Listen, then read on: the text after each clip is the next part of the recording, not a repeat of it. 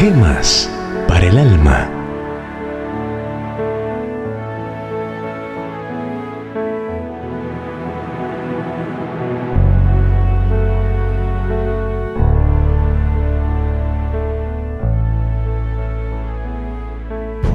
Fidelidad de Policarpo.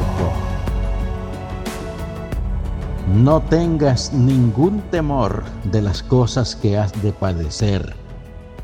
He aquí, el diablo ha de enviar a algunos de vosotros a la cárcel para que seáis probados y tendréis tribulación de diez días. Sé fiel hasta la muerte y yo te daré la corona de la vida. Apocalipsis 2:10 Cuando Policarpo era obispo de la iglesia de Esmirna, fue llevado ante el tribunal. El procónsul le preguntó si era Policarpo y contestó que sí. Luego empezó el procónsul a exhortarlo diciendo, ten piedad de tu avanzada edad. Jura por la fortuna del César, arrepiéntete, di, quítense los ateos, los cristianos. Policarpo miraba solemnemente a la multitud y señalando con la mano, alzó los ojos al cielo y dijo, quítense esos ateos, los que estaban en su derredor. El procónsul lo trató de persuadir diciendo, jura y te soltaré, renuncia a Cristo. El venerable anciano respondió, 86 años le he servido y nunca me ha hecho cosa perjudicial. ¿Cómo puedo blasfemar a mi rey, quien me ha salvado?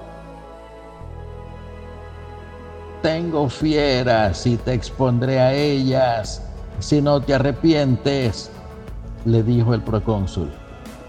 Tráelas, dijo el mártir. Suavizaré tu espíritu con fuego dijo el romano. ¿Me amenazáis? respondió Policarpo, con el fuego que quema solo por un momento, pero olvidáis el fuego del castigo eterno reservado para los impíos. En la hora de su martirio, daba gracias a Dios porque se contaba entre los mártires de Jesucristo. Oremos. Querido Dios, la historia gloriosa de los mártires de la iglesia primitiva nos llena de valor y nos señala la senda de la gracia y de la vida.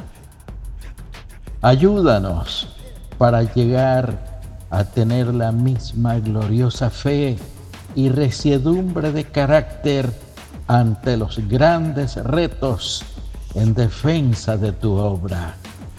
En el nombre de tu Hijo Jesús lo rogamos. Amén.